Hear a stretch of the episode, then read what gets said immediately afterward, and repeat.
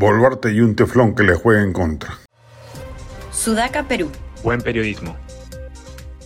Según Datum, un 82% de ciudadanos considera que Dina Boluarte no está liderando los esfuerzos contra los desastres naturales y apenas un 13% considera que sí.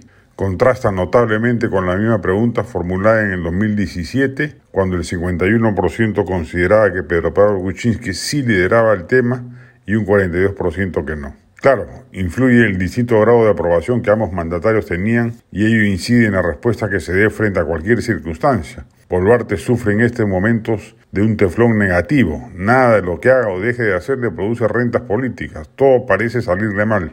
La situación que enfrenta una presidenta con una alta desaprobación puede ser desafiante y frustrante. Sin embargo, no todo está perdido. En momentos como estos es importante recordar que la política es una tarea compleja y que cualquier acción que se emprenda debe ser evaluada en términos de sus consecuencias a largo plazo.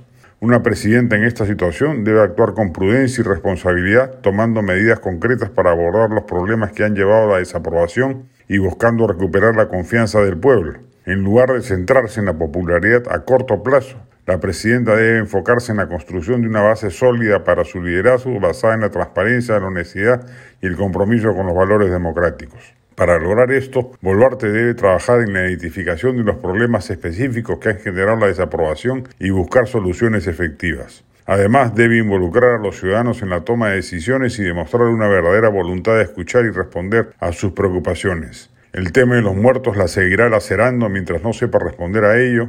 El asunto equívoco de haber sido ella y el Congreso los responsables de la salida del castillo del poder la seguirá taponeando mientras no haga una campaña ad hoc para demostrar lo contrario.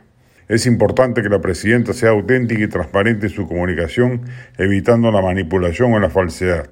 Debe reconocer los errores que se hayan cometido y demostrar una verdadera voluntad de enmendarlos. Al mismo tiempo, debe ser firme en la defensa de sus principios y objetivos, sin ceder a las presiones políticas o populares. Tarea complicada, pero no imposible.